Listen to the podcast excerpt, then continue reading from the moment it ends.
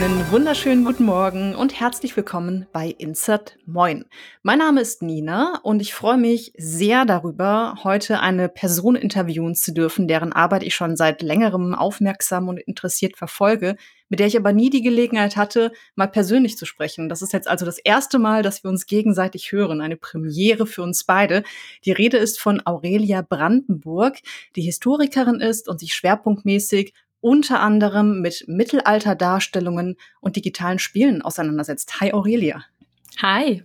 Herzlich willkommen. Freue mich total, dass du da bist.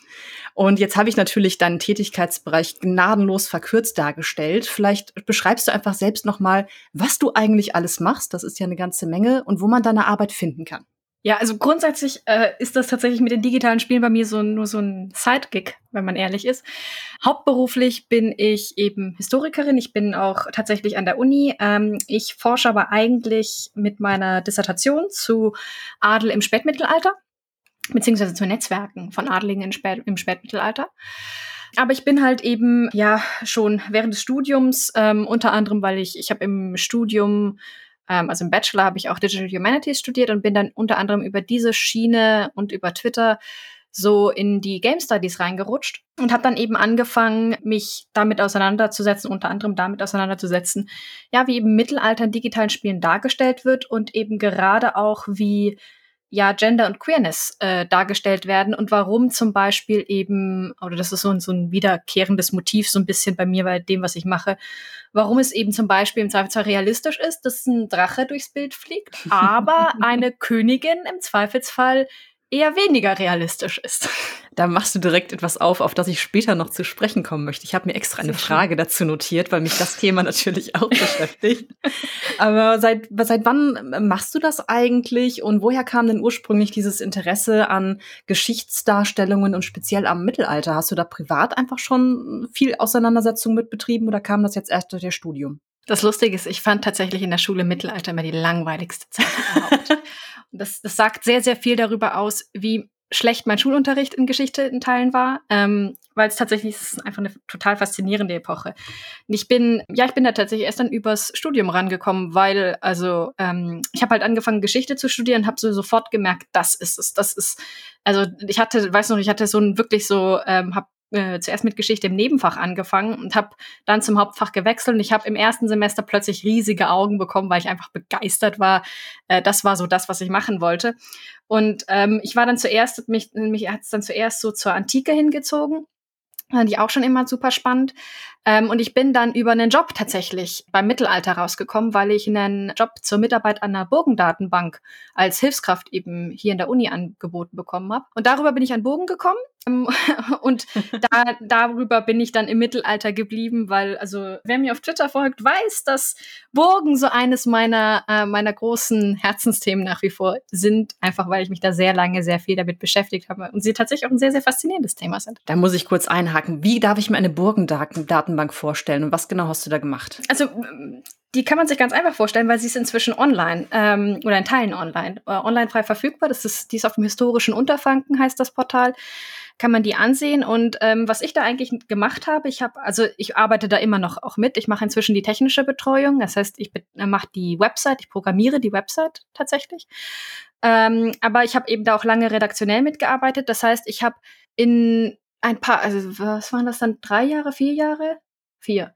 Habe ich knapp 200 Burgen oder so, also jede einzelne Burg recherchiert, sämtliche Ereignisse, die ich auftreiben konnte zwischen 1000 und 1525 einfach aufgeschrieben, in äh, die Datenbank bei uns eben eingetragen, noch mit ein bisschen was an Metadaten, sowas wie, wer ist von wann bis wann Burgherr, äh, was für Bauformen lassen sich feststellen, lassen sich welche feststellen. Das ist natürlich alles dann eben, weil es eine wissenschaftliche Datenbank ist, mit Literatur unterfüttert. Aber die Datenbank ist tatsächlich auch so geschrieben, dass man sie verstehen kann, wenn man keine Ahnung von Wissenschaft hat. Also man muss kein, äh, kein Historiker, keine Historikerin sein, um die verstehen zu können, aber man kann sie auch äh, professionell nutzen. Spannend. Und hat diese, diese Recherchearbeit vielleicht auch ein bisschen deine Gaming-Erfahrung beeinflusst? Also läufst du jetzt gezielt durch Burgen, zum Beispiel, oder suchst nach Burgen in Spielen, um die, die anzugucken? also, äh, sagen wir es so. Ich, ich habe habe eine Schwäche für Burgen nach wie vor. Das heißt, Spiele, die schöne Burgen haben, haben tendenziell bei mir ein Stein im Brett. In der Realität sind allerdings tatsächlich die Spiele mit die, die, die mitunter schönsten Burgen haben, die ich bisher gesehen habe, tatsächlich die beiden, die ich am wenigsten leiden kann im Moment. Also nicht ganz, aber mit so ein paar von denen, die ich ganz, ganz fürchterlich fand in allen anderen Bereichen. Was mich immer ein bisschen traurig macht, weil ich eigentlich wollte ich das sehr, sehr gern mögen mit auch dieser Kulisse so. Aber naja, wenn man andere Schwächen hat, dann geht das halt nicht anders. Ja, welche beiden Spiele waren das denn? Witcher 3 und äh, Kingdom Come Deliverance. Letzteres ist ja, ist ja nun auch so ein äh, roter Faden bisschen, der sich durch deine Auseinandersetzung mit dem Thema aus ja, durchzieht, scheint, scheint zumindest so. Mhm. Können wir gleich vielleicht nochmal darauf zu sprechen kommen, weil ich dich auch mit dem Begriff historische Authentizität und Akkuratheit nerven möchte. Aber da können wir dann gleich drauf zu sprechen kommen. Was mich jetzt auch allgemein noch interessiert, deine, deine Tätigkeit ist ja so ein bisschen auch im Bereich der Game Studies zu verorten. Du bist ja nun auch in akademischen Kreisen aktiv aktiv. Welche mhm. Rolle spielt dein Themenschwerpunkt da? Weil Gaming als Auseinandersetzungs-, als Analysegegenstand existiert ja schon seit geraumer Zeit in akademischen Kreisen. Wie ist es denn mit der Darstellung von Geschichte in digitalen Spielen? Wird das sehr aktiv betrieben? Gibt es da sehr viele Leute, die sich damit auseinandersetzen? Das ist tatsächlich jetzt so gerade in den letzten Jahren immer weiter im Kommen. Also grundsätzlich haben, hat sozusagen, auch wenn man sich anguckt, was die Geschichtswissenschaft da so zu digitalen Spielen macht, das gibt es an sich schon länger, aber ähm, das hat jetzt noch mal in den letzten Jahren sehr, sehr stark an Schwung gewonnen, könnte man sagen. Das liegt auch daran, dass es eben ähm, im deutschsprachigen Raum zum Beispiel gibt es halt inzwischen den Arbeitskreis Geschichtswissenschaft und digitale Spiele. Da bin ich auch aktiv. Da sitze ich im Moment sogar im Zentralkomitee. Der ist auch im Übrigen für alle Leute offen, die sich einfach nur für digitale Spiele und Geschichte interessieren. Das heißt, auch EntwicklerInnen können da dazukommen, StudentInnen. Das ist also wirklich hierarchiearm und auch bewusst so gestaltet, damit man sich eben auch ähm, entsprechend austauschen kann und entsprechend eben auch wirklich unterschiedliche Perspektiven sammeln kann.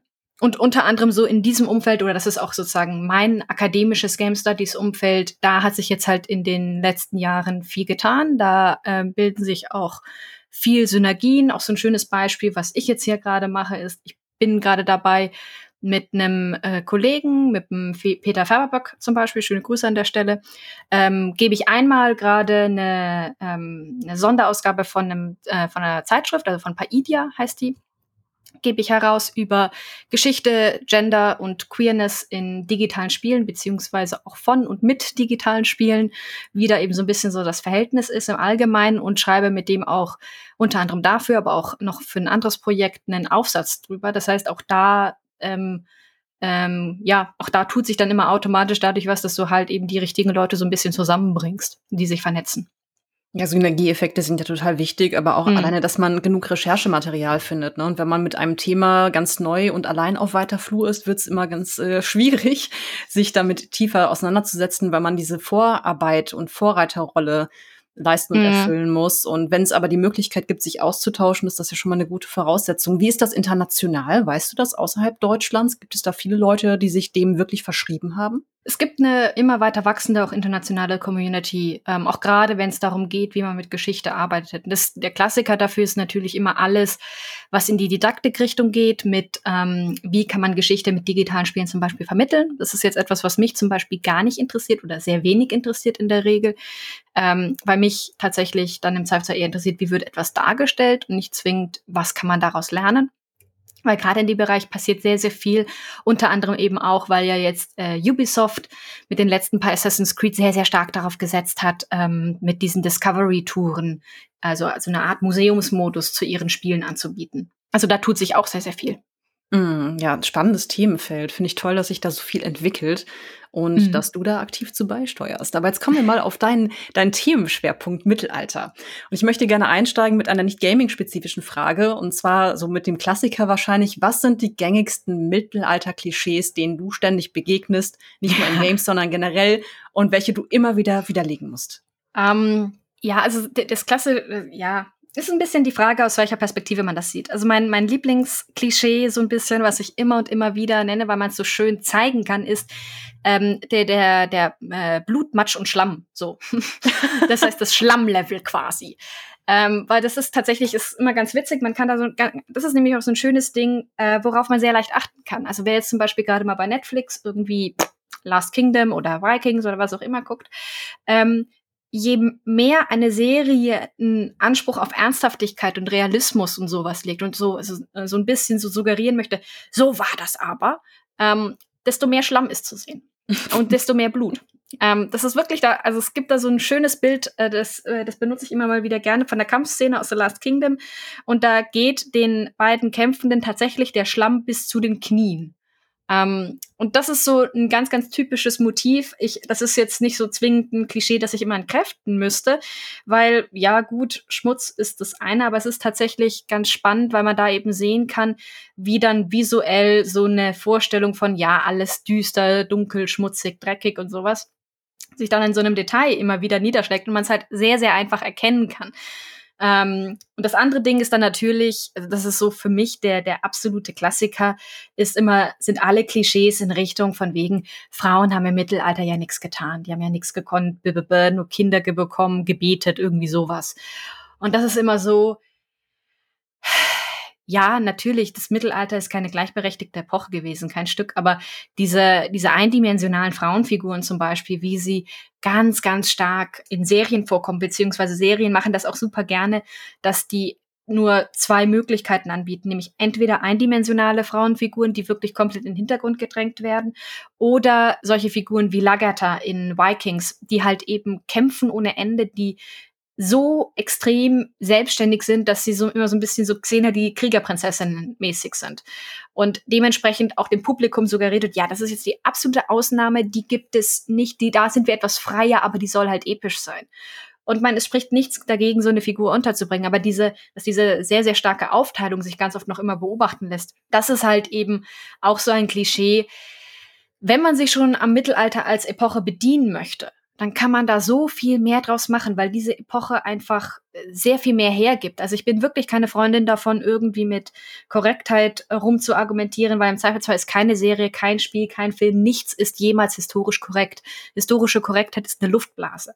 Aber wenn man schon eben sagen möchte, ich will mich hier an Geschichte orientieren, ich will Geschichte als Steinbruch benutzen, was vollkommen legitim ist, dann kann man so viel interessantere Dinge als Steinbruch benutzen, als da so rumzutun mit hier ähm, manly man tun Dinge und die Frauen bekommen Kinder. Wow.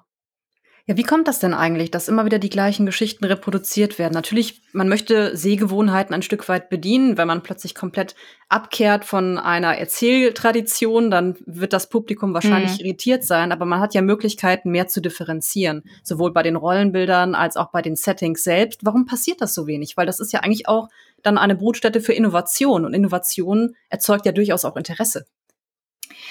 Ja, es ist immer so ein bisschen auch die Frage, was man sich vorstellen kann, sozusagen. Ähm, es liegt halt auch, oder ein Problem ist eben auch, dass ähm, das Mittelalter, so wie wir uns das als Epoche oft vorstellen, das ist sehr, sehr stark vom 19. Jahrhundert noch immer geprägt, zumindest wenn wir über Popkultur sprechen.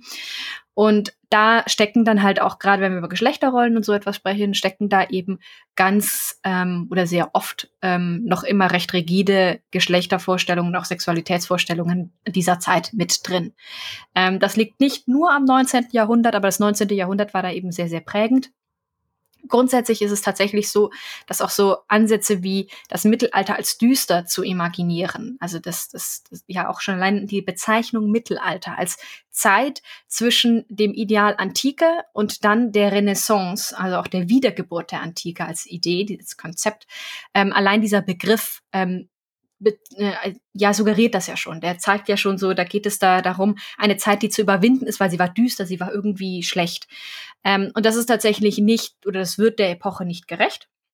Das ist klar, das wird keiner Epoche jemals gerecht. Ähm, Geschichte ist dafür immer viel zu komplex, um in solchen in, in solche einfache Schubladen zu passen. Aber was mal, also sozusagen dieses, dieses Bild, was damit dranhängt, mit dem Mittelalter als dunkle Zeit, als düstere Zeit, die eben auch zu überwinden galt, das sieht man auch noch bis zu einer gewissen, bis zu einem gewissen Grad sieht man das auch immer noch ähm, an Popkultur, so wie sie heute imaginiert wird, wie sie heute, äh, wie sie heute Geschichte inszeniert. Das liegt eben auch daran, dass wir im Moment gerade so eine Zeit haben, in der ja, Mittelalter immer eine Dystopie als Projektionsfläche darstellt. Und zu dieser Dystopie gehört dann eben auch ganz oft dazu, wenn wir eben über Diskriminierung sprechen, Darstellung von Diskriminierung sprechen, dass es dann gerade ähm, sozusagen ein Schritt ein stilistischer Schritt drüber ist, der über dem ist, was historisch, äh, wenn man schon eben sich irgendwie Geschichte als Vorlage nehmen möchte, wenn man das denn überhaupt tun will oder sollte, ähm, das dann halt gerade mal noch so ein Schritt drüber ist, sozusagen. Weil es eben ähm, eine stilistische Entscheidung ist, dann eben dieses Düstere, dieses Dystopische zu betonen. Also legt man sich eher darauf fest, man möchte eine düstere Erzählung, ein düsteres Setting und bedient sich dann am Mittelalter, weil das so nahe liegt quasi, weil das ja entsprechend inszeniert wird in der Regel. Ja, das zum Beispiel, beziehungsweise die andere Möglichkeit ist natürlich auch noch immer andersherum. Da ist George R. R. Martin immer so ein schönes Beispiel, weil der das offen zugegeben hat.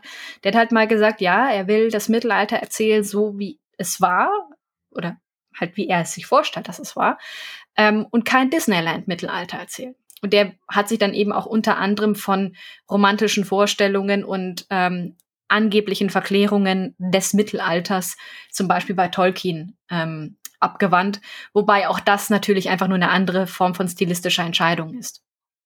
Ja, und ein Extrem, in das man abbiegt. Das finde ich halt so seltsam, wenn man zum Beispiel darüber nachdenkt, wie die Zeit, in der wir jetzt leben, später mal dargestellt werden könnte. Jetzt gerade geht es vielen Menschen sehr schlecht. Wir haben Krieg, wir haben immer noch eine Pandemie. Es ist ganz viel furchtbar. Aber in diesem Rahmen passieren ja auch total viel schöne Dinge.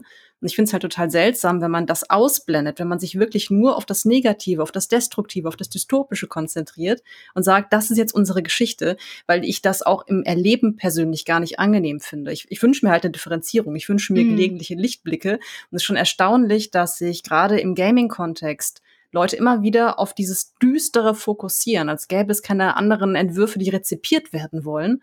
Es ist schon sehr erstaunlich. Und was du in einem Artikel von dir schreibst, fand ich sehr interessant, ist nämlich, dass dieses Düstere als, als authentisch, als echt rezipiert mhm. wird, während Abweichungen davon, die vielleicht etwas mehr Romantik zeigen oder was Positives, als, als Fantasy-Setting wahrgenommen werden.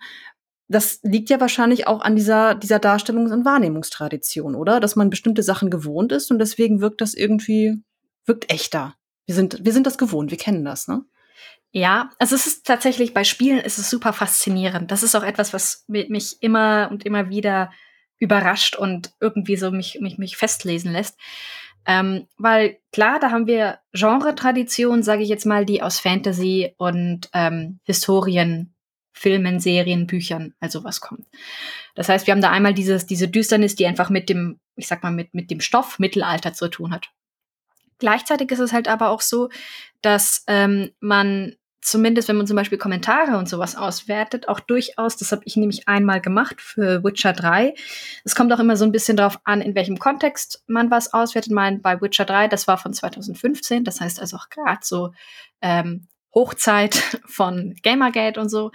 Das heißt, es ist so auch so ein bisschen ähm, mit, mit diesem Kontext im Hinterkopf zu betrachten. Aber was da eben ganz spannend war, war, dass man halt eben auch gesehen hat, dass der ähm, dass sozusagen das Gaming-spezifische, was damit rein ähm, reinkommt, ist immer, dass die Leute durchaus bereit sind, anzuerkennen, dass zum Beispiel das Medium Spiel irgendwelche Abstriche ähm, machen muss mit, ähm, wenn es irgendwie Geschichte darstellen will. Zum Beispiel, du brauchst eben, ähm, keine Ahnung, du brauchst irgendwie Speicherpunkte oder sowas.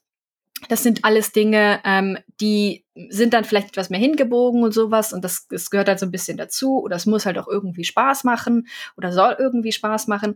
Das erkennen die Leute durchaus schon an oder sie erkennen auch durchaus schon an, dass eben Fantasy mehr Freiheiten hat sozusagen oder sie, sie, sie setzen ganz oft in solchen Diskussionen, dass Fantasy mehr Freiheiten hat. Ich würde ja immer argumentieren, dass Fantasy exakt dieselbe Freiheiten hat wie in Historien ähm, Roman zum Beispiel oder sowas, weil tatsächlich in beiden Fällen Geschichte nur die Kulisse ist. Aber das ist sozusagen das Argument, was dahinter immer steht. Und ähm, das Spannende ist dann halt, dass, dass bei Spielen dann trotzdem ganz, ganz oft nochmal, äh, oder in meiner Wahrnehmung finde ich immer, besonders reaktionäre Argumente plötzlich aufkommen, die oder bei denen man dann ganz, ganz stark merkt, die haben jetzt nicht zwingend etwas nur mit diesen, ähm, äh, mit diesem Mythos Mittelalter als düstere Zeit zu tun. Das auch. Ähm, das ist sozusagen eine Säule. Und die andere Säule ist dann immer das, was sowieso im Medium Spiel und sozusagen in digitaler Spielkultur als Kosmos sozusagen passiert und das, wo dann sich halt zum Beispiel auch wieder ganz simple Frauenfeindlichkeit niederschlägt, wie man sie eben sonst auch ähm, in anderen Kontexten im Gaming immer wieder sieht. Gehst du denn da von einem Bewusstsein dafür, dafür aus oder nimmst du an, dass die Leute, die sowas schreiben, gar nicht merken, dass sie frauenfeindlich sind, sondern einfach wiedergeben, was ihre Ge Sehgewohnheiten sind, ihre Wahrnehmungsgewohnheiten? Das ist ein bisschen schwierig. Ähm, ich würde tatsächlich ten dazu tendieren, ähm, also sagen wir es so, es ist ein bisschen schwierig, ähm, weil tatsächlich ähm, ich bin vorsichtig damit, Leute sozusagen Leuten die Absolution zu erteilen, die irgendwas Frauenfeindliches zum Beispiel äußern, so nach dem Motto, die, die gehen ja davon aus, dass sie dabei jetzt einfach nur authentisch, ähm, also historisch korrekt argumentieren sozusagen. Mhm. Die äh, denken, so war es halt wirklich. Und das kann sein, ähm, das kann halt aber auch nicht sein. Das kann auch durchaus eine bewusste Entscheidung sein, mal ganz davon abgesehen, dass eben auch Leute sich informieren können und auch einfach lernen können. Und ist da eben, das sieht man auch an Kommentaren zum Beispiel, ähm, es gibt dann eben auch Leute, die einfach sich offenbar nicht informieren wollen. So. Ähm, gleichzeitig ist es halt aber auch tatsächlich so, das sieht man interessanterweise ganz oft an Kommentaren und an Argumentationen, die eigentlich zum Beispiel für Diversität in solchen Settings argumentieren wollen. Die nehmen trotzdem ganz, ganz oft an, dass zum Beispiel selbstständige Frauenfiguren unrealistisch sind, dass die nicht in die Zeit passen. Das heißt, da gibt es dann durchaus Indizien, die darauf hindeuten, dass halt eben ähm, auch so ein bisschen popkulturell aufgrund von Sehgewohnheiten eben bestimmte Muster, sage ich jetzt mal, zum Beispiel eben Frauenfiguren, die selbstständig sind, die Dinge tun, die mächtig sind, dass die halt einfach als unauthentisch gelten, weil das sozusagen im Kontext des Mediums so gesetzt ist. Ja, das finde ich sehr, sehr spannend, dass das gerade da immer wieder aufkommt. Äh, emanzipierte Frauen, handlungsfähige Frauen sind unrealistisch, egal in welchem Kontext, während andere Sachen einfach akzeptiert werden. Und lass uns mhm. das doch mal direkt als Sprungbrett nutzen, um wirklich die Begriffe historische Authentizität und historische Korrektheit auseinanderzunehmen. Wenn beide werden in der Regel synonym genutzt, mhm. fällt mir zumindest oft auf, und werden halt gezielt angebracht, um die Präsenz zum Beispiel bestimmter Personengruppen in einem Spielkontext zu hinterfragen oder auch zu begründen. Aber was, was bedeuten diese Begriffe wirklich? Was, welche Definition steckt eigentlich dahinter und sind die wirklich synonym zu verwenden? Sie meinen tatsächlich was komplett unterschiedliches jeweils. Historische Korrektheit ist schlicht und ergreifend das, ähm, was man direkt belegen kann. Also zum Beispiel, ich kann nachweisen, dass Friedrich II., also der König bzw. Kaiser, der hat gelebt. Das weiß ich. Das heißt, wenn jetzt ähm, Friedrich II. in einem Spiel auftaucht, ist diese Existenz, ähm, wobei nicht wenn er auftaucht, sondern wenn er ähm, im richtigen Kontext, sagen wir es mal so, auftaucht, ähm, dann ist das im Zweifelsfall historisch korrekt. So. Authentisch meint tatsächlich alles, was so in die Richtung geht von, das kommt mir richtig vor. Das heißt, oder ich beschreibe es immer ganz gerne so, weil das ähm, schön verdeutlicht, worum es da geht. Authentizität ist sozusagen das Bauchgefühl von Vergangenheit. Das, was mir richtig vorkommt, wo ich so das Gefühl habe, ja, das passt schon. Ähm, das so könnte das gewesen sein, sozusagen. Und was dann halt eben individuell, was mir dann halt individuell richtig vorkommt, das ist halt komplett davon abhängig, ähm, was für Vorwissen ich mitbringe, was für eine Erwartungshaltung ich habe, auch irgendwo, wo ich die Welt oder ähm, ja auch irgendwo, wie ich die Welt sehe, sozusagen. Und das ist dann natürlich auch dann im Zweifelsfall stark variabel. Dadurch, dass es halt aber auch sehr, sehr stark auf Sehgewohnheiten unter anderem aufbaut, gibt es dann halt meistens bestimmte Tendenzen, von denen zum Beispiel EntwicklerInnen davon ausgehen können, ja, das werden jetzt die meisten Leute schon als realistisch wahrnehmen, beziehungsweise eben als authentisch. Wobei eben, wie gesagt, in diesen Diskussionen werden dann meistens mit Korrektheit, Authentizität und auch Realismus werden die alle synonym verwendet. Ähm, in der Forschung unterscheidet man das inzwischen recht scharf. Mhm. Nun werben mitunter ja doch immer mal wieder Spielprojekte auch gezielt mit historischer Korrektheit. Mhm. Und ich frage mich dann jedes Mal, na, wir bewegen uns ja zwangsläufig im Bereich der Fiktion und gleichzeitig gibt es in der Geschichtsschreibung auch immer noch Leerstellen. Also kann ein Medien- oder Kulturkunstprodukt überhaupt jemals historisch korrekt sein mit genau diesem allgemeingültigen Anspruch? Nein. Okay, klare Antwort. ja, das, ist, das ist tatsächlich immer das Ding. Also äh, EntwicklerInnen beziehungsweise auch AutorInnen und sowas, die hätten immer gerne eigentlich so, oder ich will jetzt auch niemandem was unterstellen, aber es gibt Leute, die hätten eigentlich am liebsten gerne mal so ein Label 100% historisch korrekt von glücklichen HistorikerInnen in Freilandhaltung getestet, irgendwie sowas. Und dieses Label wird, wird nichts und niemand jemals bekommen. Ähm, es gibt so immer mal wieder so ein paar auch, ähm, auch Romane und so, die für ihre ähm, Recherche hochgehalten werden. Auch im Übrigen zum Beispiel, man, man könnte auch da schon den Herr der Ringe und Tolkien nennen, weil halt Tolkien ähm, da auch viel Anleihen an mittelalterliche Epik drin hat. Das ist eine Form von ähm, Steinbruchtum sozusagen, wenn es um Geschichte geht. Das heißt, da gibt's immer mal wieder ähm, Werke, die da herangezogen werden, die da zitiert werden, als dass sie besonders interessant und besonders ähm, ja nuanciert und auch gut informiert mit Geschichte umgehen. Klar gibt's das. Aber das hat nichts mit historischer Korrektheit zu tun, weil das kann ein Roman, ein Film, ein Spiel, das können die alle gar nicht leisten und müssen es auch nicht. Eben weil es so viele Leerstellen gibt. Eben weil die auch trotz allem noch immer einen ganz anderen Zweck ver äh, verfolgen und weil es eben auch bei Geschichte nie nur eine Realität gibt. Wir müssen, wenn wir über Geschichte reden, immer über Realitäten, also über den Plural reden.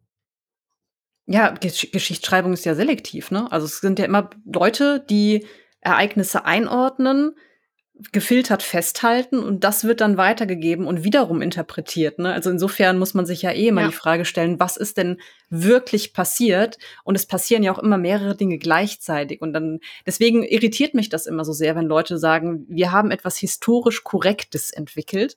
Aber das mal ausgeklammert, nehmen wir mal an, äh, es bemühen sich wirklich Leute darum, bestimmte Aspekte historisch korrekt darzustellen was ist denn da überhaupt gefordert oder anders? Wie viele Projekte im Gaming-Bereich gibt es eigentlich, die sich wirklich kümmern, die zum Beispiel mit HistorikerInnen gezielt zusammenarbeiten, um so ein gewisses ge geschichtshistorisches Fundament zu schaffen, anstatt sich einfach irgendwas auszudenken und zusammenzuklamüsern? Ich weiß tatsächlich gar nicht, wie viele oder wie weit verbreitet das im Moment ist, aber ähm, einmal ist es natürlich so, ähm, es kann natürlich immer auch EntwicklerInnen geben, die mal Geschichte studiert haben und die zumindest so das Basishandwerkszeug an der Hand haben, um zumindest ähm, halbwegs sinnvoll mal zu recherchieren. Das kann es natürlich immer geben. Ähm, und das andere ist, die, es ist immer eine Frage auch von den Ressourcen, weil das natürlich aufwendig ist. Und das muss man sich auch leisten können. Ähm, das Paradebeispiel ähm, für eine Spielreihe, die halt viel recherchiert, viel mit Leuten zusammenarbeitet, ist im Moment schlicht und ergreifend Assassin's Creed. Ähm, die bewerben das ja auch ganz, ganz stark und ähm, haben auch immer ein ähm, sozusagen ein Haus- und Hofhistoriker, ähm, der da auch dann viel Werbung zum Beispiel für die Discovery Tour macht. Und äh, die haben auch zum Beispiel offengelegt, wenn ich das richtig im Kopf habe, äh, welche ExpertInnen sie für die Discovery Tour, zumindest für die letzte, überhaupt konsultiert haben, wer da mitgewirkt hat. Also ähm, die bemühen sich da durchaus. Ähm, es ist immer noch so, also die Discovery Tour ist eine interessante Entwicklung und auch das, was da ähm, Ubisoft so insgesamt macht und wie die mit Geschichte umgehen, ist eine interessante Entwicklung. Ähm, allerdings muss man das immer noch natürlich mit, mit Vorsicht genießen, weil das ist immer noch eine Form von Präsentation und die ist auch immer noch selektiv. Man kann damit was machen ähm, und man kann auch das damit durchaus was vermitteln. Darum geht es nicht, sondern man muss es halt noch immer einordnen. Und es gibt so ein bisschen die Tendenz zu sagen, ja, hier, die haben mit HistorikerInnen zusammengearbeitet, deswegen kann man quasi von alleine draus Geschichte werden. So funktioniert es halt nach wie vor nicht. Also das ist, diese Nuance muss man da im Moment noch immer betonen, was jetzt nicht die Arbeit schmälert, die zum Beispiel die Discovery Tour macht oder was man mit der Discovery Tour machen kann, wenn man zum Beispiel die Hardware hat, um das in der Schule einzusetzen oder sowas. Aber das ist immer diese Nuance, die da noch äh, mit äh, drin steckt. So und das andere ist dann halt immer wieder. Ähm, es gibt dann natürlich auch noch immer mal wieder so Projekte, die irgendwas in Richtung Serious Games zum Beispiel machen, um äh, Geschichte dann auch wirklich aktiv zu vermitteln und mit so einem ja wirklich ähm, Lehransatz entwickelt werden. Die gibt es natürlich auch immer mal wieder. Ähm, ja, da fallen mir aber jetzt gerade aus dem Stegreif keine richtig großen Projekte ein, äh, die was mit Mittelalter gemacht haben in den letzten Jahren. Mhm.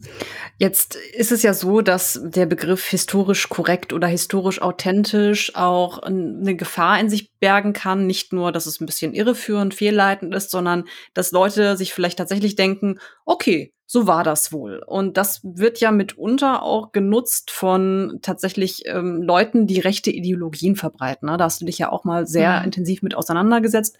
Unter anderem hast du geschrieben einen Artikel mit dem Titel Wem gehört das Mittelalter an digitalen Spielen? Der ist 2021 bei Language at Play erschienen. Fand ich sehr interessant. Und da sprichst du vom Mittelalter als rechtsradikale Spielwiese und beschreibst, wie diese Mittelalter-Settings in der Fiktion reaktionäre Ideen reproduzieren und mitunter auch gezielt reproduzieren. Was sind das für Ideen und Ideale, für die Leute da empfänglich gemacht werden sollen? Ähm, da muss man ein bisschen ausholen. Also der, der entscheidende Punkt ähm, oder der Aufhänger dieses Artikels, das war ja dieser äh, Sturm im Wasserglas um ähm, das neue God of War, beziehungsweise da sind ja dann gerade zu dem Zeitpunkt neue Charakterbilder erschienen, ähm, unter anderem von Thor und von Angreboda heißt sie, also die erste Frau Lokis äh, in der äh, nordischen Mythologie. Und der Knackpunkt war, der jetzt auch so ein bisschen den Sturm im Wasserglas verursacht hat, war, dass ähm, Thor in, ähm, auf diesen Charakterbildern eben nicht wie der Marvel-Tor aussah, sondern das war ein ja, ein, ein mittelalter Mann, ähm, ziemlich dick und eben mit äh, ansonsten, ja, bärtig mit einem großen Hammer so. Und dieses Körperbild hat einigen Leuten nicht gepasst und das andere war dann eben, das war der Skandal um Anke Border, das ist eine schwarze Frau. So.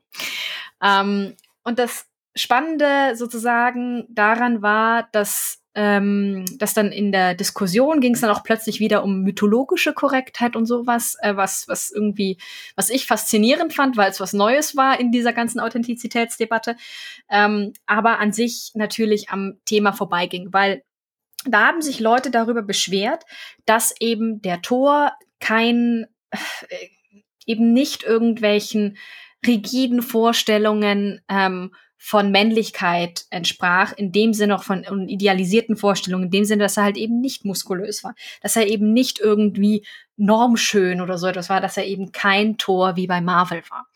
Und das größere Ding eben mit Anke Borda, dass die halt eine schwarze Frau ist, das war, da war halt schon der Skandal schon dadurch da, dass es eben keine weiße Frau war. Und dass sozusagen, dass es da Leute gab, die hingegangen sind und gesagt haben, dass die muss weiß sein, das ist, das, das kann nicht anders sein, das ist eine nordische Göttin.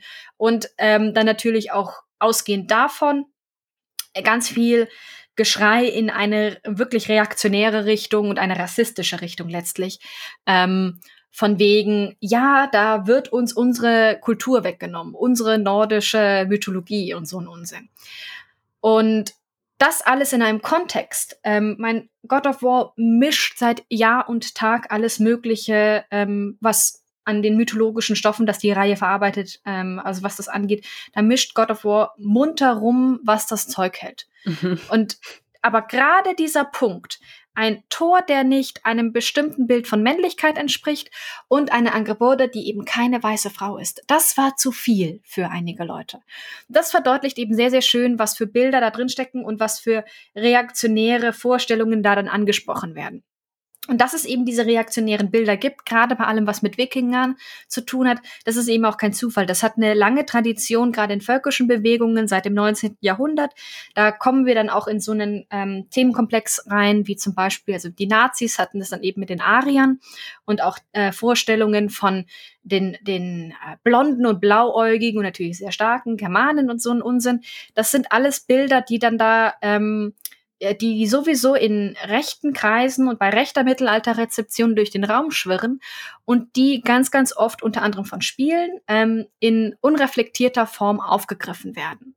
Das bedeutet nicht, dass jedes Spiel, das irgendwie oder jeder Film, der irgendwie einen blonden, äh, blauäugigen Wikinger darstellt, plötzlich rechtsradikal oder eine rechtsradikale Intention hätte. Es bedeutet halt aber, dass es Anknüpfungspunkte ähm, für rechtsradikale Mittelalterrezeption gibt. Und das sieht man auch immer wieder. Ähm, ich habe ähm, eben schon Vikings, glaube ich, erwähnt. Also zum Beispiel die Lagerta als eine, eine, eine ja, blonde, blauäugige Schildmaid, die für sich einsteht, die kämpft, die aggressiv ist und sowas, die ist durchaus von rechts vereinnahmt worden ähm, mhm. im Laufe der Serie. Und das sind alles so Mechanismen, die man eben mitdenken sollte, wenn man über Mittelalter unter anderem in digitalen Spielen, aber auch grundsätzlich in Popkultur spricht.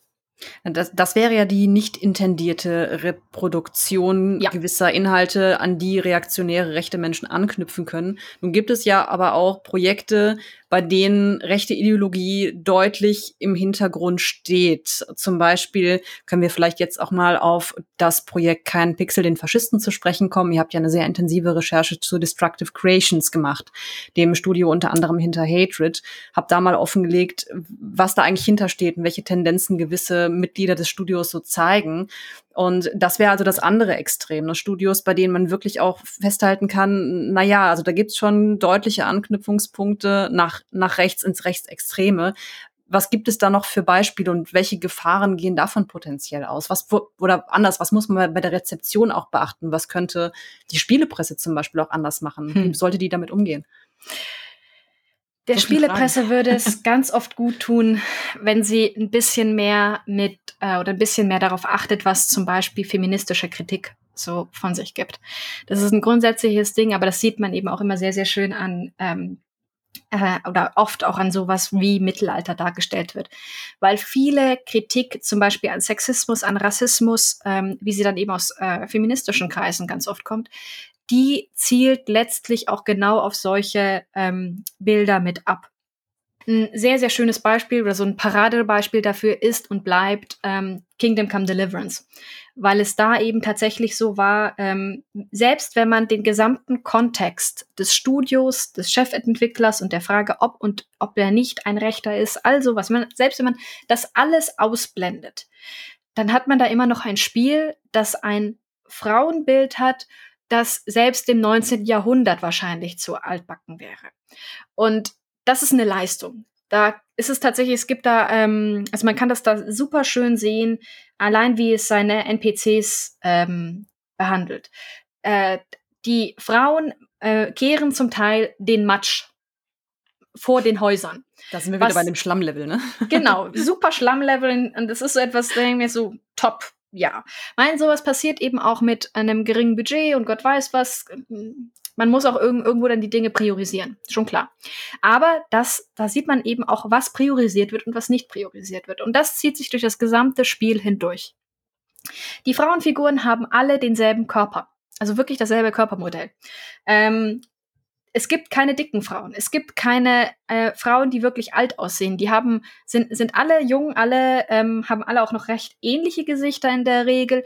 Das ist so, da merkt man, die sind sozusagen hinterhergeschoben worden, was das Design angeht. Während es gleichzeitig bei den Männern durchaus ähm, sehr viel Varianz gibt. Also die, da gibt es große Männer, kleine Männer, dicke Männer, dünne Männer, ähm, bärtige, nicht bärtige. Da ist wirklich ähm, eine recht große Bandbreite da. Und da hat man tatsächlich dann einfach Zeit und Energie daran investiert, aber offensichtlich nicht in die Frauenfiguren. Und dann sind wir noch nicht mal dabei, was die, was sozusagen auf der Story-Ebene überhaupt passiert und nicht passiert.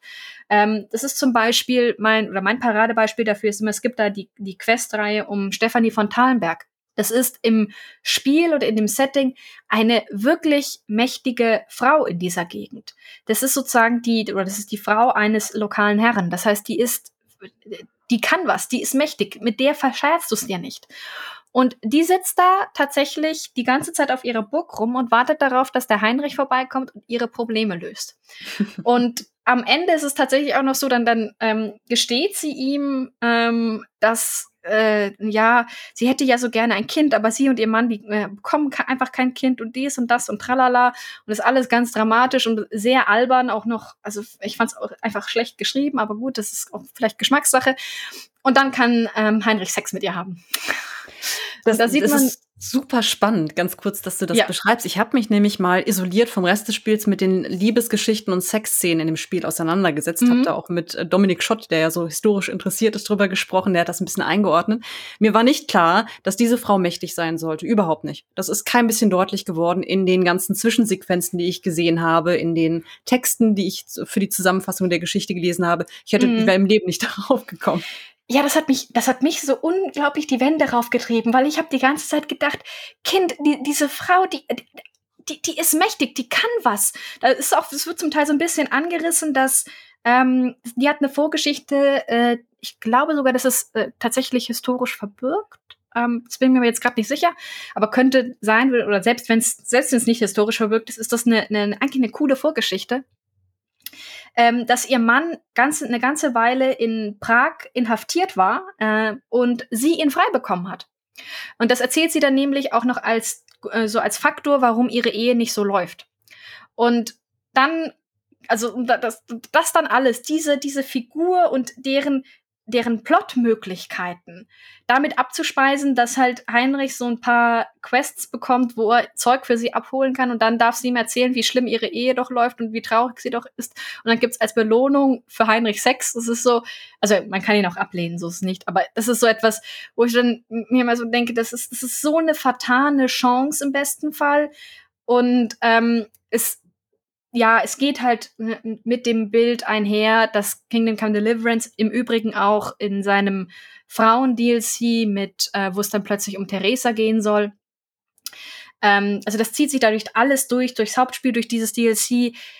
Kingdom Come Deliverance weiß, wenn man es positiv formuliert, nichts mit seinen Frauenfiguren anzufangen. Und wenn man es ehrlich formuliert, ist es halt schlicht und ergreifend ein zutiefst reaktionäres Frauenbild, das halt eben auch tatsächlich mittelalterliche Frauen und selbst mittelalterliche Adlige, ähm, und zwar eben adlige Frauen in dem Sinne, ähm, auf Häuslichkeit reduziert. Und ähm, das ist halt etwas, was, was den historischen Realitäten nur dann gerecht wird, wenn man schon sehr selektiv mit dem Stoff umgeht. Mhm. Ja, da wird ja ein, ein wirklich sehr rechtskonservatives bis äh, ausdrücklich rechtes Geschlechterbild reproduziert. Mhm. Ne? Die Männer als Akteure, die Frauen als sehr passiv, als die Personen, die sich um den Haushalt kümmern, auf ihre Sexualität äh, reduziert werden, aber nicht im aktiven Sinne, sondern sie sind immer passiv und empfangend ja. oder zumindest in aller Regel. Nun frage ich mich die ganze Zeit, wie kommt das eigentlich, dass diese, gerade das Mittelalter, eine so beliebte Projektionsfläche für rechte Ideologie ist? Es gibt ja eigentlich nun auch andere potenzielle Spiel- und Schauplätze für gewisse Ideen, die da in, in, in rechten Kreisen herumgetragen werden. Warum ist es so unheimlich oft das Mittelalter? Naja, also das hat so ein bisschen mit dem zu tun, was ich eben schon angerissen habe oder eben schon angesprochen habe mit also, dass eben auch tatsächlich das Mittelalter schon in völkischen Bewegungen immer eine Projektionsfläche war. Ähm, das hat auch damit zu tun, dass das Mittelalter unter anderem, nicht nur das Mittelalter, auch viel mit Nationalstaatswerdung ähm, zu tun hat, beziehungsweise da dann eben plötzlich äh, darauf referiert wurde. Im deutschen Raum ist da natürlich ganz, ganz wichtig, dass das, was als ähm, mehr oder weniger deutsche Reiche sozusagen oder als deutsche Territorien, das wäre eigentlich der bessere Begriff, dass das, was eben als deutsche Territorien im Mittelalter existierte, ähm, sehr aufgeteilt war, sehr kleinteilig war, aber sich eben zum Beispiel in größeren Verbünden wie dem Heiligen Römischen Reich Deutscher Nation zusammengefasst hat. Und dann eben, wenn man sich mal auf einer Karte anguckt, ähm, wie groß das äh, dieses heilige römische Reich war, wenn man es wie einen Nationalstaat behandelt. Ähm, dann ist das ähm, eine wunderbare Basis, um zum Beispiel nationale Ansprüche ähm, zu formulieren. Und zum Beispiel die Nazis haben so etwas durchaus gemacht, indem sie eben ähm, nicht auf das Heilige Römische Reich Deutsche Nation, auch darauf, aber nicht so sehr darauf Bezug genommen haben, sondern eben auch stark auf das Frankenreich, noch im Frühmittelalter, weil das nochmal, wenn man das so vereinfacht, nochmal größer ist, ähm, um unter anderem zum Beispiel die Ostexpansion zu rechtfertigen. Und das sind immer keine singulären Gründe, ähm, aber es sind ähm, Gründe, die eine Rolle spielen. Und dann kommt natürlich jetzt auch noch heute ganz, ganz stark dazu, dass man eben ähm, unter anderem auch vor dieser Tradition und so weiter, man kann das Mittelalter, ähm, wenn man es stark vereinfacht, wenn man es auch aus dem Kontext reißt oder Teile aus dem Kontext reißt, kann man es sehr gut ähm, als ähm, Projektionsfläche benutzen, um irgendwie eine Art, ja, äh, Utopie quasi, ähm, mhm. wobei Utopie das falsche Wort ist, aber sozusagen eine, irgendeine Vorstellung von einer Zeit, in der noch die Welt in Ordnung war, einer vorindustriellen Zeit, in der Männer noch Männer waren und Frauen noch Frauen waren und so ein Unsinn, ähm, kann man da eben sehr, sehr schön sich da seine, ähm, ja, seinen Mythos zusammenzimmern. Und es gibt auch durchaus ähm, eine historische Basis sozusagen oder einzelne Punkte, ähm, die man dafür gut benutzen kann, sozusagen, die da, wo es eine Verbindung gibt. Aber um eben diesen Mythos sich zusammenzuzimmern, muss man immer diese einzelnen Punkte komplett verdrehen und in einem komplett ja wirklich ähm, haarsträubenden Kontext zus neu zusammensetzen, damit da irgendwie dieser Mythos draus wird. Aber das ist, das macht man halt eben gerne und das, das tun einige Leute gerne. Und wenn man da eben noch damit zusammenwirft, dass eben ein Mittelalterbild, ähm, das sehr konservativ ist, ähm, so in der breiten Öffentlichkeit noch immer recht weit verbreitet ist, obwohl die Forschung da inzwischen sehr viel weiter ist, dann ergibt das halt eben so eine Kombination, ähm, bei der es einen, beim, beim Thema Mittelalter so einen fruchtbaren Boden ähm, für rechte Verdrehungen gibt. Aber wenn auch das letztendlich Fiktion ist, sehr viel verdreht wird, finde ich, ähm, umso überraschender, dass man sich das Mittelalter auswählt, das ja sehr, sehr oft als extrem schlecht gezeichnet wird. Wir haben ja vorhin schon festgestellt, es wird immer als düster, dreckig dargestellt. Man sagt ja, Leute werden die ganze Zeit an Krankheiten gestorben, sehr mhm. früh gestorben. Dann aber zu sagen, das ist das historische Setting, das wir uns auswählen, um darin eine Utopie zu zeichnen, nur weil es da gewisse angeblich gewisse starre Geschlechterrollen gab. Mich, mich verwundert das total. Ich blicke da immer sehr, sehr irritiert drauf mhm. und frage mich, warum? Warum gerade, warum gerade das? Passt überhaupt nicht zusammen. Da gibt's auch einfach ähm, parallel laufende ähm, Interpretationen, sage ich jetzt mal. Mhm. Das eine ist natürlich so dieses, dieses Verklären in einem reaktionären Sinne, von wegen, ja, damals waren die Wiesen noch grün und die Sonne schien und ähm, ja, Männer waren noch Männer, so dieses, die, diese Art von Verklärung, die, die ganz, äh, ganz abstrus irgendwo auch ist. Und das andere ist dann natürlich, und das ist oft, das, das hat auch oft mit reaktionärem Gedankengut zu tun. Ähm, das geht allerdings über die dystopische Schiene, dass dann halt eben zum Beispiel so etwas erzählt wie, äh, das Mittelalter ist so düster und so schlecht gewesen und die Implikation ist irgendwo auch, wir haben es überwunden, ähm, dass es eben Diskriminierung wirklich an jeder Straßenecke gab. Und das geht dann halt immer so weit, so im Stil von Game of Thrones, so nach dem Motto, ähm, jede Frau wurde äh, mal vergewaltigt. So. Ähm, also was in die Richtung, das ist dann halt eben sozusagen die dystopische Auslegung, die dann halt eben ähm, auch auf eine, ja, auf eine unterdrückende Art und Weise plötzlich Diskriminierung als notwendig setzt, ähm, weil das ist ja historisch so gewesen und sich das halt dann eben so vorstellt. Und das sind halt zwei unterschiedliche Ebenen beziehungsweise zwei unterschiedliche Tendenzen, die durchaus Berührungspunkte haben können, weil halt zum Beispiel dieses dystopische viel Raum bietet für, äh, für auch Bilder von aggressiver Männlichkeit. Äh, das sieht man auch immer ganz, ganz schön, wenn, wenn ähm, Netflix-Serien übers Mittelalter erscheinen. In der Regel ist ein schreiender Mann oder irgendein Mann in aggressiver Pose vorne mhm. drauf zu sehen. Das ist, ist immer sehr witzig. Das sind, also sozusagen, dass die, diese Tendenz gibt es natürlich auch und die kann mit dieser Verklärung Berührungspunkte haben, muss sie nicht immer haben. Und tatsächlich würde ich auch ähm, dieser verklärten Variante und auch wirklich dieser verklärten Variante, die ähm, die das, das Mittelalter aktiv als eine Zeit ähm, imaginiert, in der die Welt noch in Ordnung war, weil ähm, äh, queere Menschen noch nicht aufgemuckt haben, People of Color nicht existiert haben und Frauen ähm, ihre Klappe gehalten haben und äh, gehalten haben und ansonsten sexuell verfügbar waren sozusagen, die genau diese Linie mit dem Weil halt da zieht. Der würde ich auch immer noch sozusagen eine größere oder eine, eine deutliche rechte Intention unterstellen, als eben diesem dystopischen Ding, was einfach sehr, sehr weit verbreitet ist und letztlich auch ganz oft einfach unreflektiert an Vorstellungen vom Mittelalter als düstere Zeit auf also die, die anknüpft. Die, und die wiederum, diese Vorstellungen vom Mittelalter als düstere Zeit, die gibt es so ungefähr, sobald das Mittelalter vorbei ist, mehr oder weniger. Also das ist etwas, was sich einfach nicht, äh, oder was einfach nicht tot zu kriegen ist. Es gibt seit dem 16. Jahrhundert. Mhm.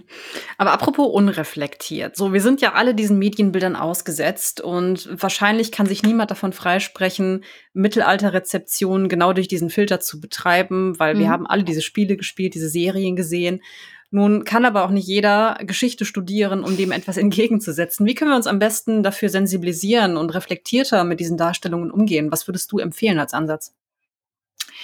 Einfach tatsächlich ähm, zu akzeptieren, aber sagen wir so, ich würde da tatsächlich einfach immer raten, dass der, der beste Weg, ein bisschen reflektierter mit dem Mittelaltersepoche umzugehen, einmal natürlich ist, wenn man was Interessantes findet, ist das auch sich mal zu Gemüte zu führen, zum Beispiel mal eine interessante Doku zu gucken oder sowas.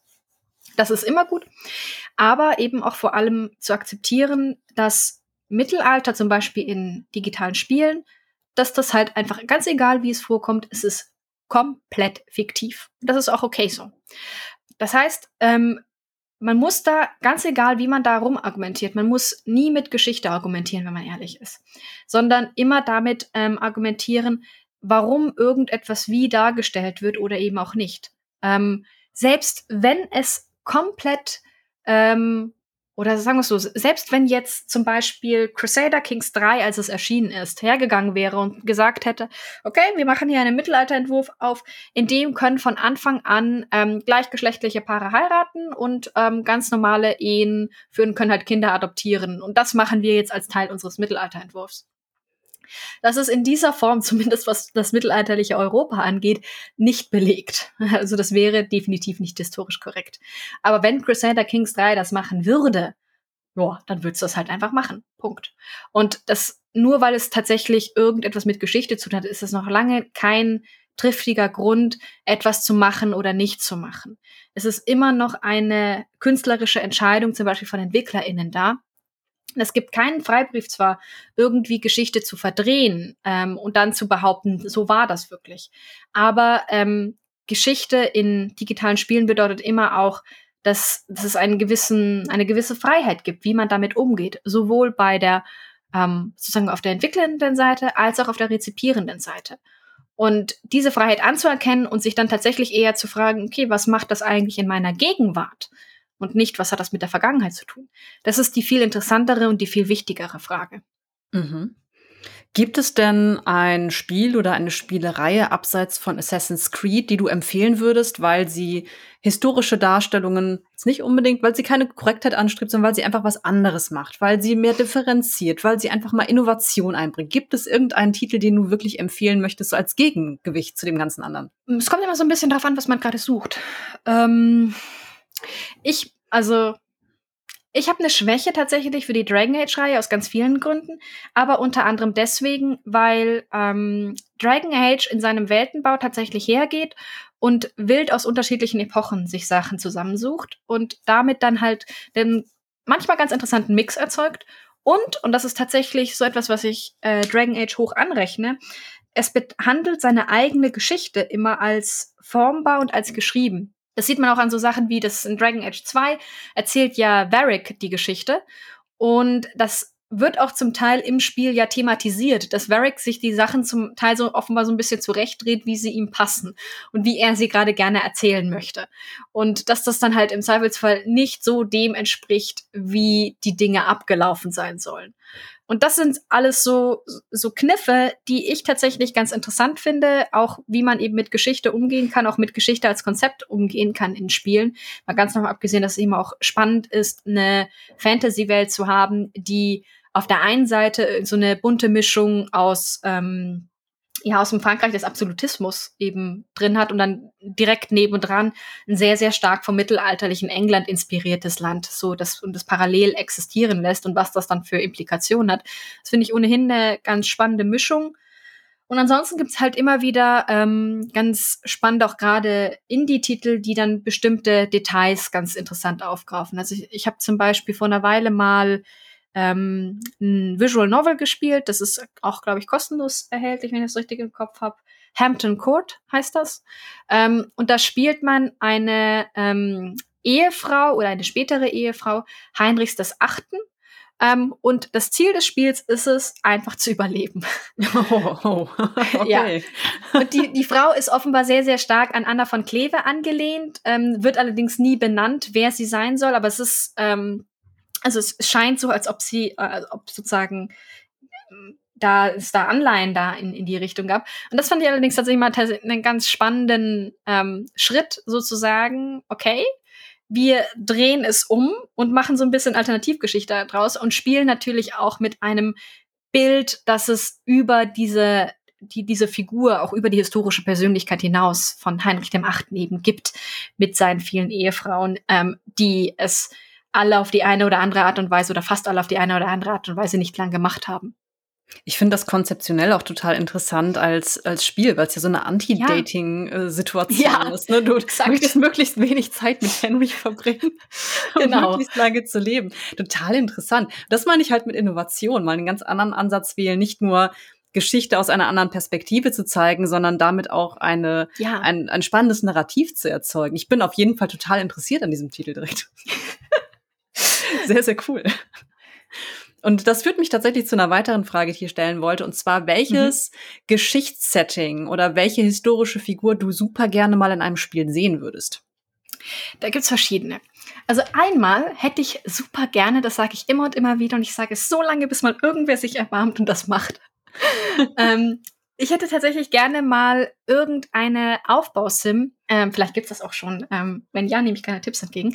Aber ich hätte tatsächlich gerne mal irgendeine Aufbausim, die mit irgendeinem sehr, sehr stark belasteten Mittelalter-Setting wirbt. Am besten sowas wie mit Wikingern. Irgendwas, was ganz, ganz stark mit Männlichkeit konnotiert ist und mit Aggression und mit Kämpfen und sowas. Und dann muss man halt aber am Ende sich um sein Dorf kümmern und darauf achten, dass die Kinder gut erzogen werden, äh, die Schafe hüten. Und wer missbräuchlich sich sich irgendwie missbräuchlich verhält oder gemein ist, der verliert das Spiel. Und mhm. das hätte ich tatsächlich gerne mal, einfach so ein bisschen auch eben als Kniff und als, ähm, als Parodie irgendwo auch auf so, so aggressive Wikingerbilder, wie sie halt äh, nach wie vor sehr weit verbreitet sind.